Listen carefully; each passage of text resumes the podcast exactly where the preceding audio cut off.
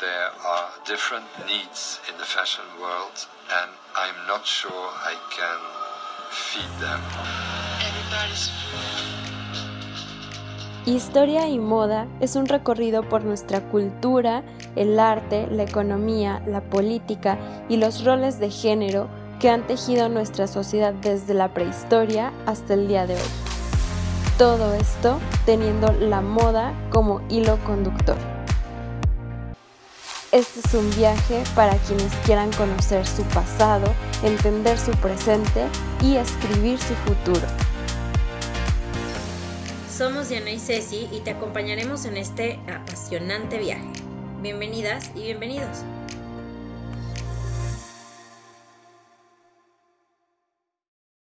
Bonjour, ça Hola a todas y todos. Les damos la bienvenida a este episodio en el que hablaremos de contraculturas uno puede pensar que las contraculturas o tribus urbanas son cosas del siglo XX en adelante, y es que el término fue acuñado por el historiador estadounidense Theodore Roszak en su libro El nacimiento de una contracultura apenas en 1968. Pero lo cierto es que este fenómeno ha existido desde la antigüedad. El tema que tenemos hoy es bastante relevante a la luz de un periodo en el que se habla de guerra y una crisis post-pandemia y se está a la expectativa de lo que vendrá. Lujo, derroche, exceso como después de la peste negra y la Segunda Guerra Mundial. Recordemos el tema de la Met Gala de este año simplemente. ¿O será que viene una estética decadente como la de los años 80? Hoy hablaremos de un movimiento que surgió en el siglo XVIII en la Francia del Directorio. ¿Contexto, por favor? Sí. El 14 de julio de 1789 estalla la Revolución Francesa, un hecho derivado de la recesión que se vive en toda Europa, causando rebeliones en todos los países, pero que en Francia crecen hasta tomar la forma de revolución. En los episodios 15 y 16 les contábamos de cómo este periodo significó un rechazo a todo lo royal, todo lo que estaba relacionado con la nobleza y la monarquía, y por lo tanto es un periodo de sencillez, austeridad y así, ah, y de intenso patriotismo en la moda. Como parte de una revolución dentro de la revolución, en 1792 sube al trono Maximilien Robespierre y con él comienza el reino del terror. En el contexto de la Revolución Francesa, el término terror, del que deriva el concepto moderno de terrorismo, no significa tanto un periodo de caos sanguinario, que bueno, sí lo fue, pero eh, se refiere más a un régimen dictatorial de facto, un lapso en el que se ejerce el poder al margen de la normativa constitucional. Durante este periodo, Robespierre gobernó Francia de forma autocrática, sumiendo al país en un periodo de persecuciones políticas, incertidumbre generalizada y continuas ejecuciones por traición, sedición, conspiración, entre muchos otros crímenes. Este periodo presentó a un Robespierre firme, autoritario y decidido a purificar a Francia de cualquier opositor a la revolución, llegando a justificar en su defensa el uso de la pena de muerte a la que tanto se había opuesto en el pasado. Robespierre acabó sucumbiendo a su caída política ocasionada por la propia inestabilidad que él mismo había generado fue arrestado y guillotinado el 28 de julio de 1794. El día después de la ejecución de Maximilien Robespierre, que puso fin al reinado del terror, reaparecieron en las calles de París carros ornamentados, lo que marca el comienzo de la reacción de Thermidor, que desmanteló el régimen del terror e hizo añicos el gobierno puramente revolucionario, que fue reemplazado por el directorio la penúltima forma de gobierno adoptada por la Primera República durante la Revolución Francesa. Tras el periodo del terror impuesto por el ala más extremista de los jacobinos, se produjo un retorno hacia posiciones más moderadas. El nuevo gobierno intentó que la sociedad olvidara las muertes y tensiones políticas y sociales vividas en los años anteriores de la revolución. Hubo maestros y funcionarios una vez más en París y la ciudad estalló en un furor de búsqueda de placer y entretenimiento. Los teatros prosperaron y tanto en las representaciones escénicas como en la música se satirizaron los excesos de la revolución, frivolizando lo vivido con actitudes evasivas y llegando a ser común las actitudes de burla ante hechos como la decapitación por la guillotina. Una canción popular del periodo llamaba al pueblo francés a compartir mi horror y enviara estos bebedores de sangre humana de vuelta entre los monstruos que habían surgido. Sus letras se alegraron de que tus torturadores finalmente se vuelven insignificantes en los albores de una venganza tardía. Y fue la juventud el grupo que más celebró el triunfo de la vida y el regreso a la paz, en su ferviente deseo de celebrarlo como una especie de catarsis demostrativa marcada por frivolidades, extravagancias y lujo.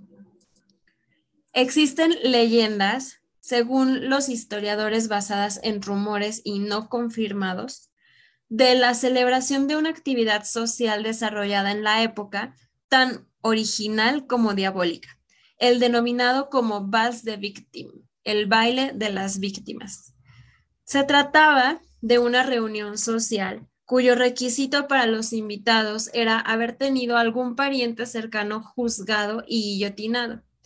Según quienes relatan de su existencia, la idea surgió de aquellos jóvenes cuyos padres murieron en la guillotina, quienes, para celebrar la restauración de los bienes decomisados durante la Revolución y demostrar una morbosa alegría catártica, el tema central de dichas reuniones era la de recordar los horrores y excesos de esos convulsos años, mientras se bebía, se bailaba y se disfrutaba. Los jóvenes, supuestamente, bailaban vestidos de luto o llevaban brazaletes negros, saludándose unos a otros con movimientos violentos de cabeza simulando la decapitación. Por ejemplo, un baile celebrado en el Hotel Teluson en la Rue de Provence del noveno distrito de París limitó su lista de invitados a los hijos adultos de los guillotinados. Mientras que a partir de 1795 los franceses cantaban la canción revolucionaria Le Réveil du Peuple en protesta por los excesos de ese terrible periodo que fue el terror, cierta juventud dorada andaba en busca de ligereza y placer. Compuesto este grupo mayoritariamente por monarquistas, lanzó una nueva moda que iba a causar furor. Se trata entonces de esta juventud que rechaza la revolución y el jacobinismo. Estos eran jóvenes que se adherían a los valores del antiguo régimen y por lo tanto eran también en cierta medida la encarnación de las víctimas aristocráticas. Aquí nuevamente vuelvo a hacer referencia al episodio 16 sobre la Bella y la Bestia, en la que hablamos de lo que les pasó a, los reales y a los de la nobleza al, al empezar la Revolución Francesa. Muchos de estos jóvenes, sobre todo los que poseían alto poder adquisitivo, ya fuera como nuevos ricos cuyos ingresos provenían de los negocios y la especulación o incluso la venta de armas, o aquellos que formaban parte de algunos aristócratas que regresaron a Francia, se comenzaron a agrupar. Pero miembros de las clases dominantes figuraron también entre las figuras destacadas del movimiento y el grupo influyó en la política, ropa y artes de la época. París era el escenario ideal para reunirse. Las numerosas opciones de ocio, teatros, bailes, cafés, fueron los espacios donde estos jóvenes se comenzaron a definir como grupo. Y surgen así los incroyables, quienes con su contraparte femenina, las merveilleuses, pueden ser considerados como el primer ejemplo de contracultura de la edad contemporánea y cuyo principal medio de expresión y reconocimiento fue la moda. Su rechazo a los ideales de los grupos más revolucionarios se manifestó en actitudes exageradamente refinadas y afectadas a la manera de los cortesanos del Ancien Régime. Así como los sasus hablaban con un acento inglés, porque en ese tiempo había una moda por todo lo que fuera inglés, que era la anglomanía, Este grupo también tenía su forma de hablar y era evitando pronunciar la R a causa de la revolución, del rey y de todas aquellas palabras consideradas palabras de enojo. Como catarsis o en una necesidad de volver a conectar con otros supervivientes del reinado del terror, recibieron al nuevo régimen con un brote de lujo, decadencia e incluso tontería. Empezaron a crear tendencias de moda en ropa y actitudes que hoy pueden parecer exageradas, afectadas o, em, como lo mencionábamos, decadentes. Esta corriente de la moda tiene la particularidad de su extravagancia, su extrañeza, su fealdad, en particular para los hombres. Surgieron los moscadin, un término para las bandas callejeras de dandis antijacobinos que fueron comunes en París desde 1793 y fueron importantes en política durante unos dos años. Los términos a menudo se utilizan indistintamente, aunque los moscadin parecen haber procedido en su mayoría de la clase media.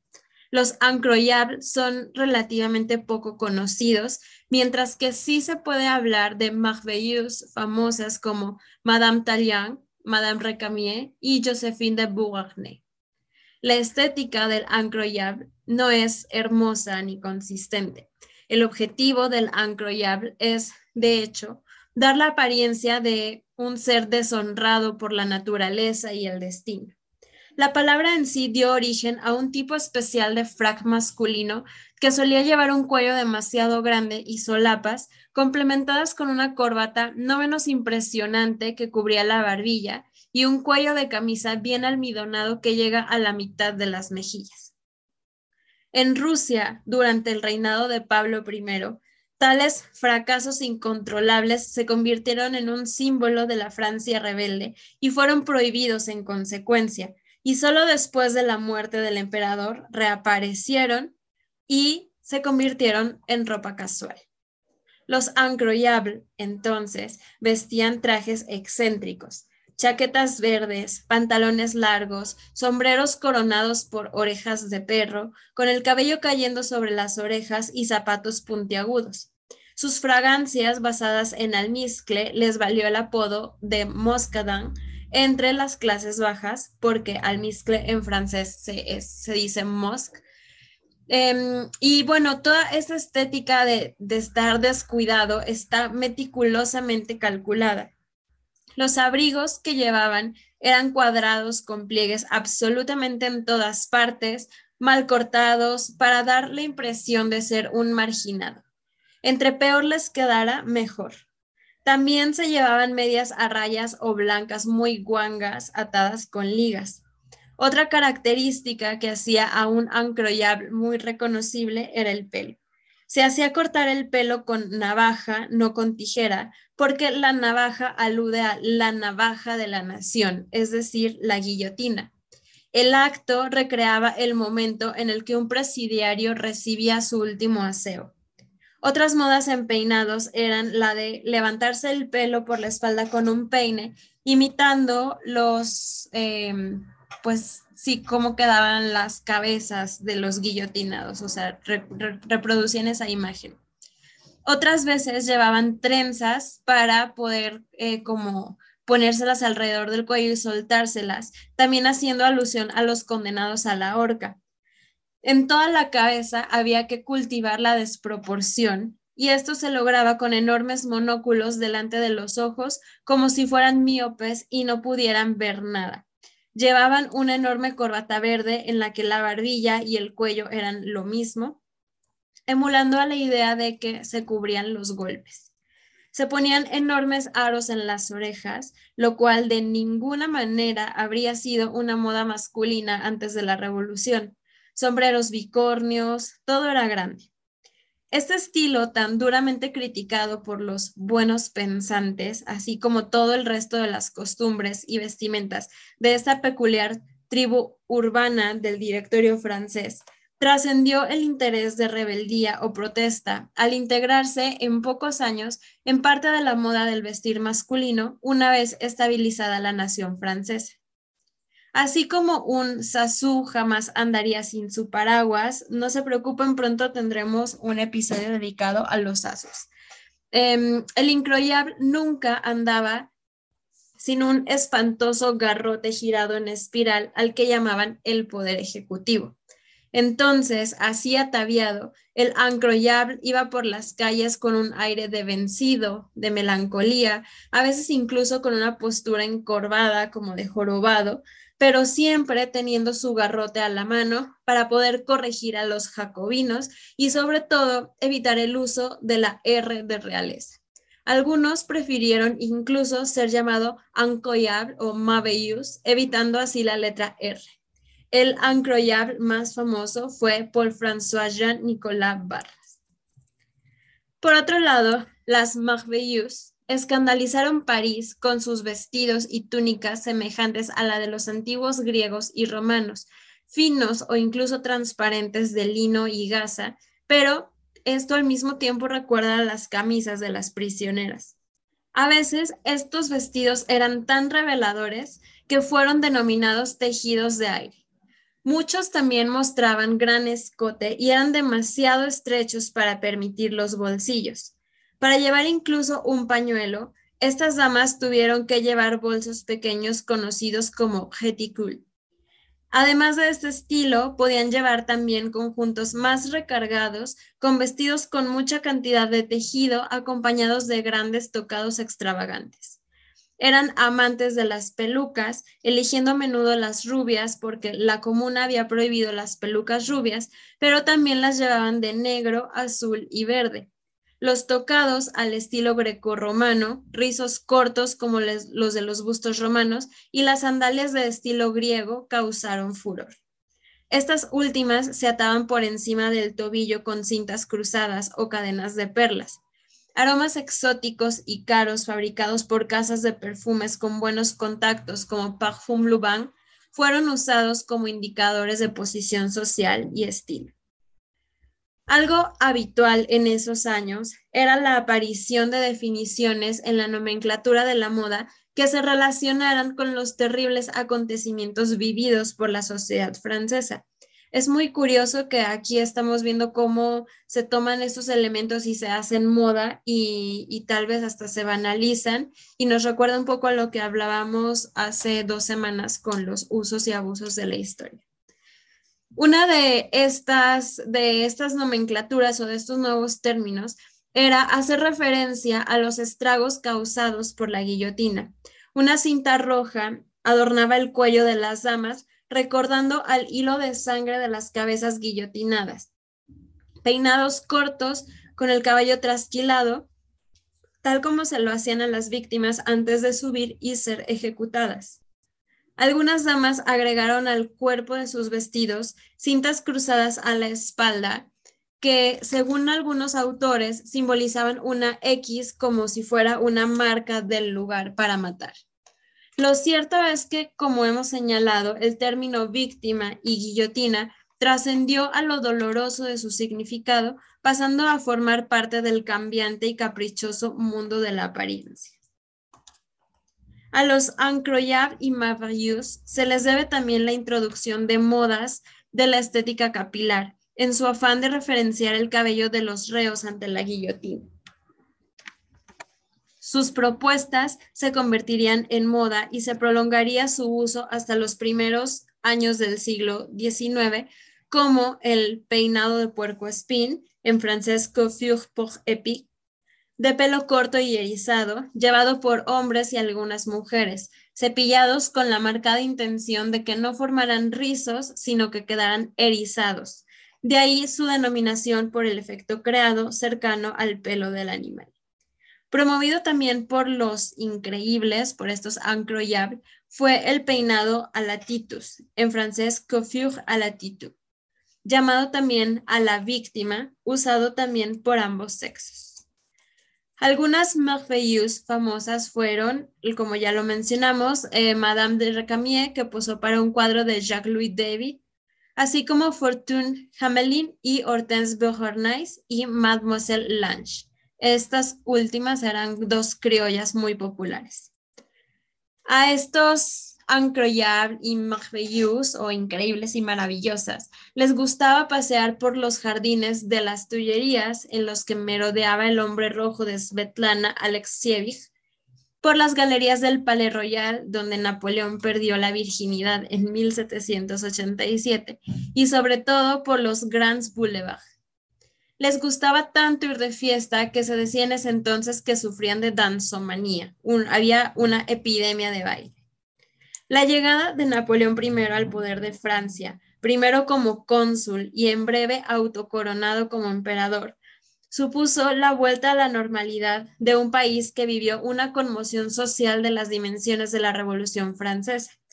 La moda femenina, aún dentro de la línea del directorio a la antigüedad clásica, se formaliza, al menos durante los primeros 15 años del nuevo siglo XIX. La silueta femenina se mantuvo dentro de la cordura, hasta que pronto comenzó a ampliarse mangas y falda y ajustarse nuevamente la cintura.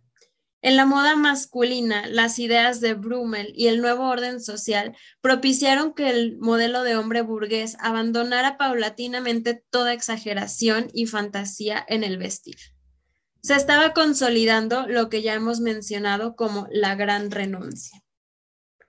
Dentro de unos conjuntos cada vez más sobrios, confeccionados en tejidos no ricos, de colores sombríos, se destacó durante las tres primeras décadas del nuevo siglo el alto cuello, tanto en la camisa, el chaleco y chaquetas, emergiendo desde estas prendas la chalina que se enrollaba en varias vueltas alrededor del cuello del hombre, terminando en nudos, lazos u otros sistemas de anudar, pues toda esa bola, esa masa de tejido. Hacia 1835-40, todo volvería a la normalidad. Las ideas del bello Brummel habían triunfado.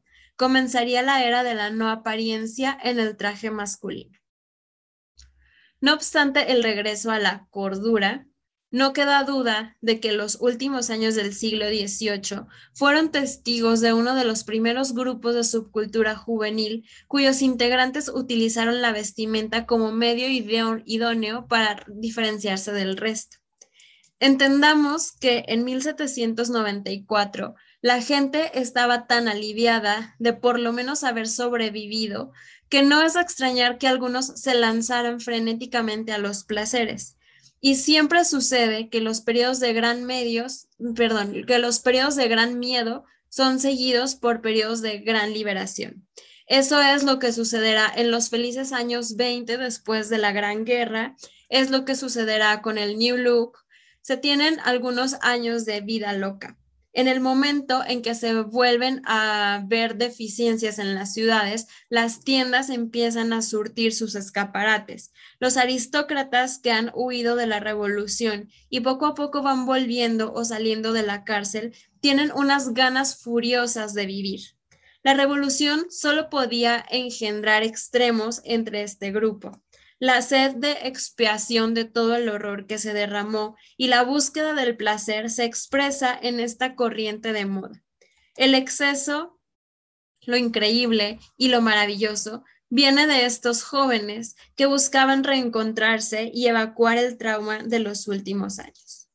Después de un periodo de más de dos años de pandemia, con la guerra a la puerta y las crisis que ambos han generado, ¿Qué contraculturas estamos viendo en nuestro entorno? ¿Creen que estemos entrando a un periodo frenético de extravagancia, derroche y decadencia? ¿Qué modas han visto que lo anuncien? Déjenos sus comentarios en nuestro Instagram, historia y moda-bajo. Esperamos que les haya gustado este episodio y de ser así, compártanlo por favor con sus incroyables y merveilleux. Los esperamos la próxima semana con otro episodio lleno de extravagancias, cultura, historia y moda. Quería decir au revoir, pero ya no me pareció apropiado pronunciar la R, así que chao.